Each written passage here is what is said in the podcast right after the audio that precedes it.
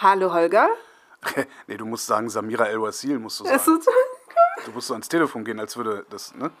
Also ich bin nochmal. wie der erste Mensch, sorry. Ja, ich klingel nochmal. Tut. Samira El-Wasil. Hallo Samira, hier ist Holger. Hi Holger, grüß dich. Ich rufe an wegen Save and I Do. Oha, Oha. Ja, diese Woche hat Naidu ein dreiminütiges Video veröffentlicht, in dem er irgendwie ja Abbitte leistet für die Verschwörungsschwurbelei, äh, mit der er unterwegs war. Ähm, wovon genau hat er sich denn da eigentlich distanziert? das ist, glaube ich, die Gretchenfrage. Das äh, hat nämlich keiner so wirklich genau aus dem Video herausziehen können. Also er scheint einen Rundumschlag gegen seine Vergangenheit, seine radikalisierte Vergangenheit in Bezug auf Verschwörungstheorien, die er verbreitet hat, Zusammenarbeit mit äh, AfD-Mitgliedern und seine äh, Promotion seiner Inhalte in Telegram-Gruppen getätigt zu haben. Aber so wirklich klar wird das aus dem Video ehrlich gesagt nicht. Scheint eine allgemeine Abkehr zu sein von einem Weg, den er bisher bestritten hat. Er sagt ja, ähm, alle, die mich kennen, wissen, wofür ich einstehe. Ich stehe für Toleranz, Vielfalt und ein freundliches Miteinander. Dafür hat er ja nicht gerade eingestanden und das nicht äh, erst seit zwei Jahren. Ähm, kaufst du ihm das ab? Auch das ist echt eine schwierige Frage. Also, festhalten muss man und vergessen darf man auf keinen Fall, dass er dazu beigetragen hat, Antisemitismus zu verbreiten. Also, er darf auch gerichtlich Antisemit genannt werden. Das wurde Dezember 21 ja ähm, gerichtlich geklärt. Er hat dazu beigetragen, Desinformation und Fehlinformation zu verbreiten in einer Situation, in der sich die ganze Gesellschaft in einer höchst angespannten Situation befand, äh, in einer Krise war während der Pandemie, hat dementsprechend auch körperschädliche Informationen verbreitet, ins, insbesondere was natürlich Impfungen äh, und ihre äh, von ihm behaupteten Wirkungen angeht. Das heißt, er hat sehr viel Schaden erzeugt und produziert und das nicht nur schon die letzten zwei Jahre, da wurde es eben deutlicher, sondern schon über einen längeren Zeitraum eben auffällige Statements kundgetan, die einfach immer wieder Verschwörungsdispositive und Verschwörungserzählungen reproduziert und wiederholt haben. Und ich möchte nochmal den Schwerpunkt lenken auf die Menschenfeindlichkeiten, die er damit unterstützt hat und sich zu einem Gesicht von Bewegungen gemacht hat, die nachweislich und sichtbarerweise Menschenfeindlichkeit propagieren. Also insbesondere auch die Kontakte zur AfD oder eben zu anderen fragwürdigen Gestalten, die äh, rassistisch und rechtsextrem sind, sind da auf jeden Fall deutlich. Und er hat sich zu ihrem Testimonial gemacht. Nichtsdestotrotz gibt es natürlich immer die Option, dass Menschen sich wandeln, verändern, dazulernen, entwickeln und diese Option müssen wir auch vor Augen haben. Das heißt, die Frage ist gar nicht, ob ich ihm das glaube, sondern was er jetzt weiterhin tun wird, um zu belegen, dass es ihm ernst ist mit seiner Läuterung, dass ihm seine Buße am Herzen liegt und dass sein sozusagen öffentlicher Kanossergang auch wirklich ein wahrhaftiger ist. Es wirkt glaubhaft, er wirkt ehrlich erschüttert, aber das muss erstmal nichts heißen. Also es gibt viele Menschen, die glaubhafte Entschuldigungsvideos veröffentlicht haben und danach dann wieder trotzdem eine Kehrtwende machen. Beispielsweise Luke Mockridge, der natürlich eben dieses lange Entschuldigungsvideo sehr zerknirscht veröffentlicht hat und dann eben doch wieder eine 180-Grad-Wende macht, was das angeht. Das nur als Beispiel für es gibt glaubhafte Entschuldigungen. The Apology Video ist auf YouTube ein eigenes Genre. Es, äh, man erkennt immer wieder dieselben zerknirschten Gesichtsausdrücke und das auch Selbstbedauern in dem Moment, das ist auch natürlich glaubhaft, aber ähm, man muss jetzt erst beobachten, was als nächstes folgt. Und wichtig ist auch eine grundsätzliche Aufarbeitung all seiner Kontakte und seiner Vergangenheit, was, äh, was er da eben an, also sich selbst gegenüber anprangert. Seine Kontakte, also diese rechte Verschwörungsszene, die kauft ihm das teilweise auch nicht wirklich ab. Ein Teil hält ihn für manipuliert, der andere Teil nennt, nennt ihn Verräter. Was passiert da gerade in der Ecke? Das Interessante ist, es kommen ja eben, äh, es gibt ja in radikalisierten Gruppen tatsächlich die Menschen, die wirklich glauben und überzeugt sind von den Märchen, die sie erzählen, die wirklich, wirklich äh, aus Überzeugung heraus, dass es eine weltweite Verschwörung gibt oder dass Kinder entführt werden oder dass wir gechippt werden, ähm, so handeln, wie sie handeln. So anders wäre ihre Radikalisierung nicht möglich. Andere profitieren ökonomisch davon. Sie sind gar nicht mal so 100% davon überzeugt. Ich würde zum Beispiel an Attila Hildmann da ein, hundertprozentig drunter ordnen, weil das plötzlich ein eigener Markt ist, eine eigene Nische, eine Möglichkeit, Aufmerksamkeit zu bekommen, Selbstwirksamkeit zu generieren und zu wissen, ach, ich erzähle irgendwelche Quatschgeschichten und ich ich habe dadurch eine große Followerschaft. Und in genau diese beiden Gruppen spalten sich natürlich dann die Radikalisierten in Bezug auf Xavier Naidoo, die, die dann wirklich glauben, er wurde ausgetauscht als ein Roboter, es ist ein Deepfake, er wird jetzt kontrolliert, er wird erpresst. Und äh, die, die ihn ebenfalls für einen Opportunisten halten, weil sie von sich auf ihn schließen, weil sie begreifen, das, was sie selber die ganze Zeit gemacht haben, nämlich Märchen erzählen, um eine Aufmerksamkeit zu bekommen, macht er jetzt wiederum aber einmal umgekrempelt. Und beides ist natürlich sehr entlarvend. Also die Reaktionen sind natürlich sehr entlarvend in den Tele Telegram-Gruppen, was seine Läuterung angeht. Hat so eine Figur wie Seven Naidu das Zeug dazu, diese Szene so weit zu untergraben, dass sie auseinanderfällt?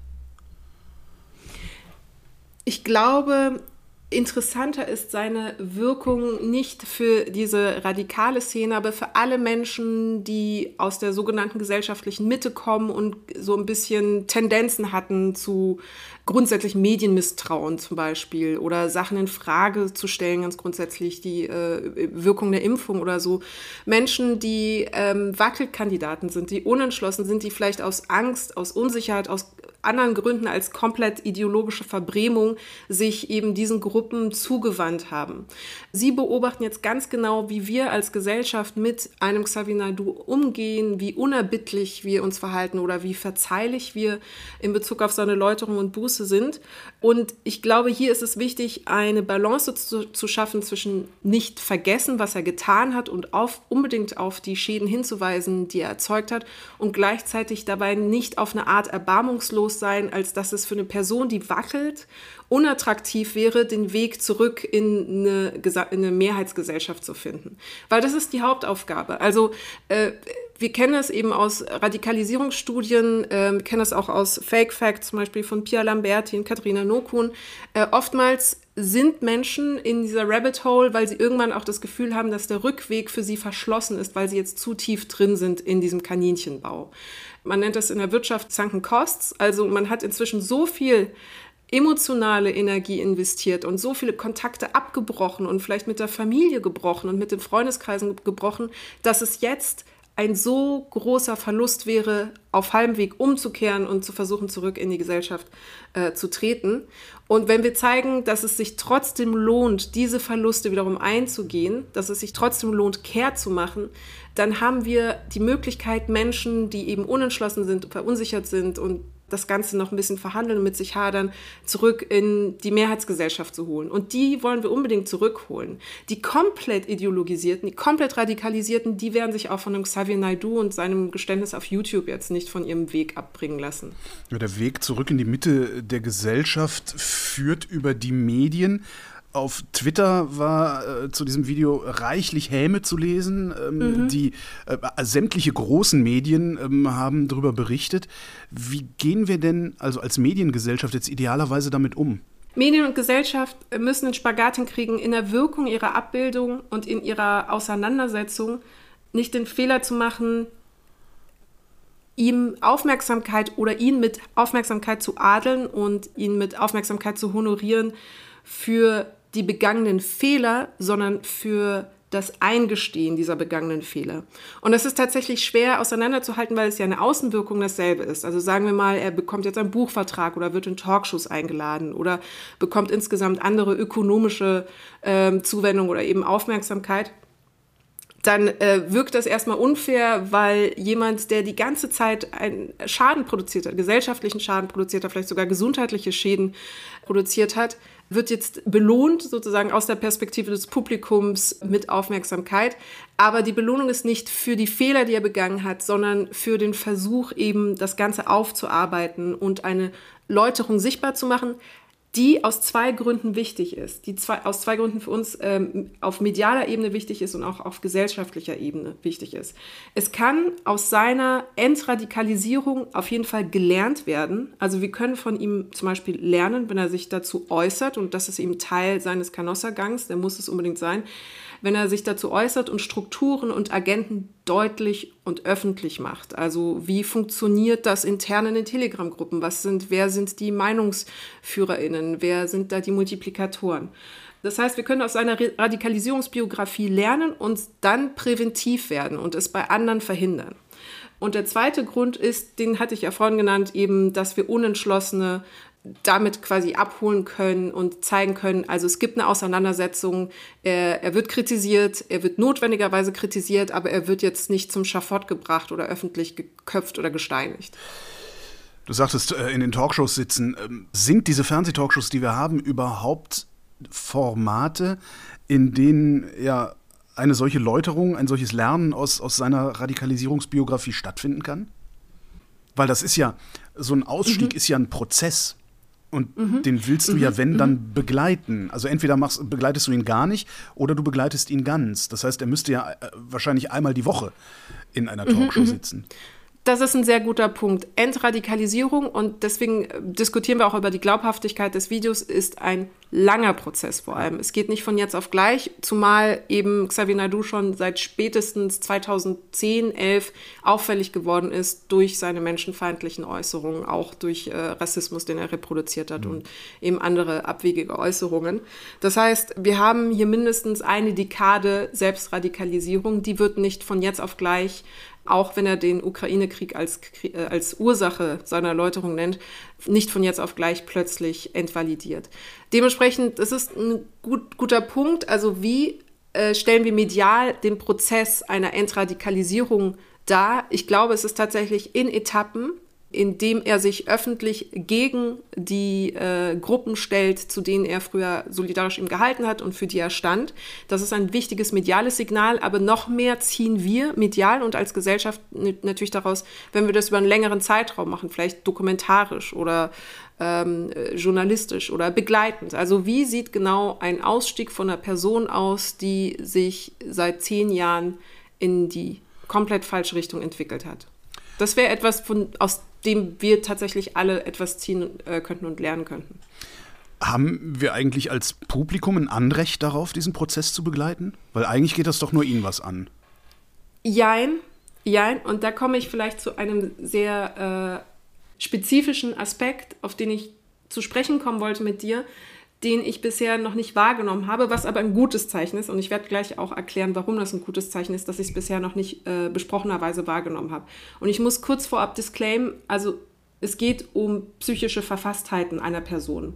Medienethisch verbietet es sich ja, ferndiagnostische Urteile über eine Person ähm, zu machen. Aus verschiedenen Gründen, aber erstmal berichterstatterisch ist das unsauberer Journalismus. Es gibt im amerikanischen Bereich die Goldwater-Regel, die zum Beispiel es als unethisch erklärt, dass man das Psychiater aus der Ferne Präsidenten ähm, diagnostizieren. Da gibt es auch bei Übermedien guten Text zu. Und genauso verhält es sich mit nicht politischen Personen. Äh, Journalisten haben kein Urteil zu fällen über die Psyche eines Menschen. Deswegen ist, was ich jetzt sage, die Sicht einer Pri Privatperson. Samira sagt das jetzt Holger. Ja. Ähm, und nicht aus der Perspektive einer medienkritischen Beobachterin, die normalerweise genau das kritisieren würde, was ich jetzt sage. Ja. Aber ich halte die Bewertung der Läuterung von Xavier Naidu auch vor dem Hintergrund einer psychischen Verfasstheit für notwendig Zumal manche Aussagen tatsächlich sehr paranoid, sehr manisch klingen. Und ähm, man eine gewisse psychische Konstituiertheit haben und mitbringen muss, um 100% davon überzeugt zu sein, unabbringbar durch Fakten und durch eine Wirklichkeit, die das Gegenteil belegt, dass beispielsweise Kinder ähm, strategisch entführt werden weltweit, um daraus aus dem Blut ein ähm, Serum zu kreieren, was nur dem Mächtigen der Welt zur Verfügung stellt. Und wir wissen, es gibt eine Drogenhistorie bei Xavier Naidoo, die vielleicht auch mit eingespielt hat. Und wie gesagt, es ist gut, dass das nicht besprochen wird, weil es im medialen Bereich eigentlich keinen Raum finden sollte, weil es sich nicht ziemt, weil es sich nicht äh, erlauben sollte, darüber zu urteilen. Aber ich glaube, das ist ein Faktor. Und jetzt komme ich zu deiner Frage, ist das eine Privatsache oder nicht? Ist ein Faktor, der vielleicht in der Gleichung, äh, in, in die Gleichung mit rein könnte. Wenn das nämlich noch andere Hintergründe hat als nur eine reine Ideologisierung, eine Selbstideologisierung, dann wird das zur Privatsache, genau.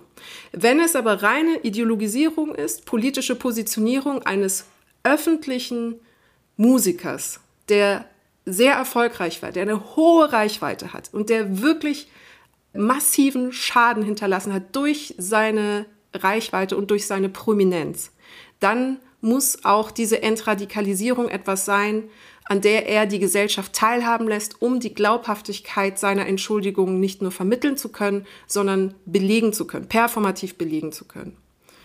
Und deswegen würde ich sagen, in dem Fall, es gibt nicht das Recht, sondern es gibt eine Notwendigkeit, das transparent und publik zu machen. Und auch vielleicht eine, mm, es ist auch hilfreich. Und solange er das nicht tut, darf er auch nicht normal mitspielen? Oder können die Sender jetzt wieder anfangen, seine Lieder zu spielen, ähm, mhm. ihn wieder in irgendwelche Jurys für irgendwelche Shows setzen? Reicht das jetzt schon? Wenn wir uns darauf einigen, dass tatsächlich eine Entradikalisierung ein Prozess ist, etwas lang, längerfristiges, dann müssen wir auch wahrnehmen, dass dieser Prozess gerade am Laufen ist. Und ich glaube, jetzt ist einfach noch zu früh, um zu sagen, so, alles vergessen, kein Problem, Antisemitismus, hey, who cares, äh, Menschen haben sich wegen dir nicht impfen lassen und sich vielleicht in Gefahr begeben, gar kein Problem, ist alles vergessen, hier ist ein ähm, The Voice-Vertrag, äh, herzlich willkommen. Das wäre ehrlich gesagt ein bisschen naiv auch, weil wir haben auch eben über die Glaubhaftigkeit seiner Entschuldigung gesprochen zu Beginn. Es würde aber auch der Sache nicht gerecht und wäre auch ein Schlag ins Gesicht aller Leute, die unter seinen Aussagen ja auch in irgendeiner Form gelitten haben oder einen Nachteil erfahren haben.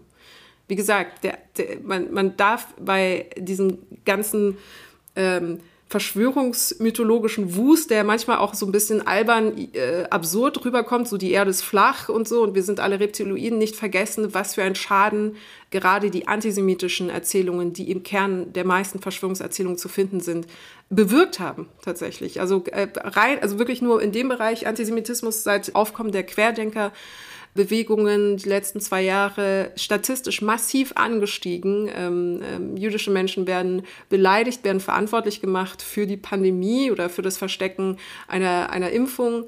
Und diese Bewegungen und das sich dahinterstellen und das äh, Raunen in den Telegram-Gruppen haben massiv dazu beigetragen. Und sich da so prominent hinzustellen und sein Gesicht hinzuhalten und zu sagen, dafür stehe ich, das vertrete ich, das ist etwas, das nicht ohne weiteres einfach äh, hinweggewischt werden kann mit der äh, Hoffnung, dass dann irgendwie eine Rehabilitation schnellstmöglich erfolgen kann und wir jetzt ihm einfach mal so Absolution erteilen. Aber da ist Markus Lanz dann auch in der Zwickmühle letztlich, ne? weil wenn er ihn jetzt einlädt und ihn, ich sag mal, mit Samthandschuhen anfasst, mhm. macht er genau das Falsche. Ich glaube, jede Person, die ihn jetzt in eine Talkshow einladen würde, macht gleichzeitig etwas richtig und etwas falsch etwas richtig im Sinne von, es sollte eine Auseinandersetzung geben und eine Visibilität einer Person, die aussteigt, weil das eine emblematische Wirkung hat.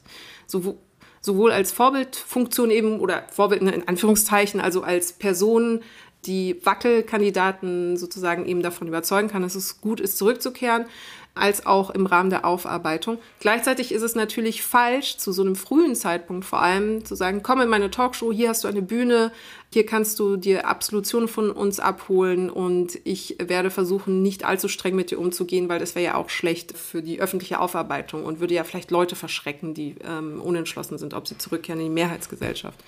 Deswegen ist es gleichermaßen, würde ich wirklich, ich bin da sehr ambivalent, ich würde gleichermaßen sagen, es ist richtig und falsch. Ich glaube, es gibt auch einen nachrichtlichen Wert dafür. Mm, und gleichzeitig würde ich ihm nicht zu viel Aufmerksamkeit, zu viel ökonomische Belohnung dafür geben, für das, was er getan hat. Aber es muss einen Raum auch geben, das eben besprechen zu können. Auch, dass Menschen äh, massive Fehler machen. Gleichzeitig wäre eine gut gemachte Talkshow natürlich auch die ideale Möglichkeit, auch eine Plausibilitätsprüfung an ihm vorzunehmen. Äh, ich erinnere da an Eva Herrmann bei Johannes B. Kerner. Äh, mhm. Bei der hatte man ja versucht, ihren roten Teppich auszurollen, über den sie, ne, sie musste nur Abbitte leisten, dann wäre sie wieder zurückgekommen äh, in den Schoß des öffentlich-rechtlichen Rundfunks. Ähm, die hat sich in der Sendung komplett demontiert und ist danach komplett vom Fenster verschwunden, beziehungsweise in der rechtsaußen Verschwörungsecke gelandet. Siehst du eine Talkshow, die sowas leisten könnte? Ist das vielleicht Markus Lanz? Wenn, also eine gut besetzte, redaktionell gut besetzte Talkshow, und da äh, erwähne ich gerne wieder die beiden Verschwörungsmythen-Forscherinnen ähm, Katharina Noko und Pia Lamberti zum Beispiel, oder jemand aus der Amadeo Antonio Stiftung, der, die, die nicht nur, also nicht nur Markus Lanz alleine, sondern eben auch mit den äh, anderen anwesenden GästInnen das äh, aufarbeiten könnten, könnte ich mir vorstellen, dass auf jeden Fall das einen Mehrwert haben könnte. Ich weiß nicht, ob es den ganzen Prozess voranbringt, aber ich bin davon überzeugt, dass es auf jeden Fall einen informationellen und gesellschaftlichen Mehrwert haben könnte. Ja, durchaus. Ich glaube, es ist wirklich eine Frage auch der redaktionellen äh, wie, wie besetzt wird und wie kuratiert wird. Und worum es schlussendlich in der Sendung geht, also genau nicht um einen roten Teppich zur Abholung von Absolution darf es gehen, sondern um Aufarbeitung, Aufklärung und die Sichtbarmachung eines Prozesses der Entradikalisierung. Und diese Aufarbeitung muss ja sehr früh ansetzen. Du hast ja eben selber schon gesagt, er ist ja vor vielen Jahren schon nach rechts außen gekippt oder zumindest auf diese schiefe Bahn geraten. Damals wollten auch viele im Business das überhaupt nicht wahrhaben. Ich erinnere da an diese Anzeige in der FAZ, Menschen mhm, für Xavier mhm. Naidu. Ähm, mhm. Wie kann man denn eigentlich vermeiden, dass man ihm wieder auf den Leim geht? Das kann man nicht. Das heißt, der ist doch dann eigentlich gar nicht wirklich zurückholbar, weil man immer denkt, Junge, du warst 15 Jahre lang auf der falschen Seite, wie kann ich wissen, dass du morgen nicht wieder umkippst?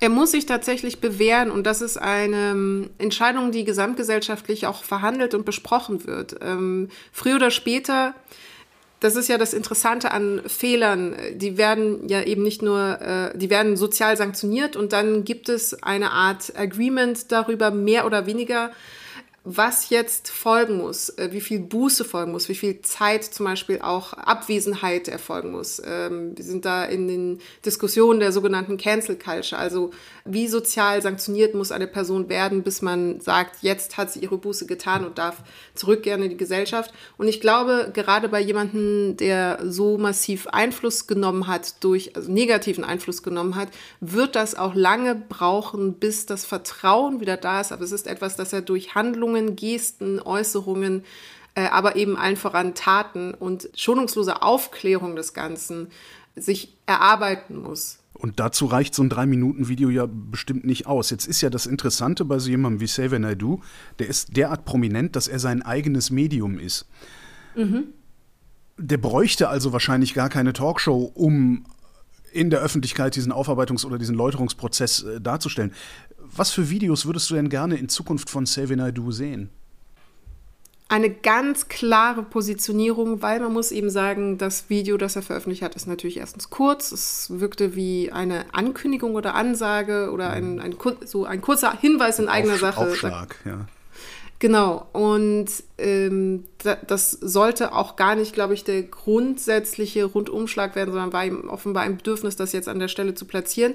Sprich, eine Konkretisierung, was das genau bedeutet, wenn er sagt, ich distanziere mich von allem, was ich in der Vergangenheit gesagt habe. Was genau, von wem genau distanziert er sich? Da müssen also natürlich Namen fallen. Im Grunde eine Videoserie, äh, die seine alten Aussagen nochmal, äh, in, in, in der er sich selbst mit seinen alten Aussagen konfrontiert?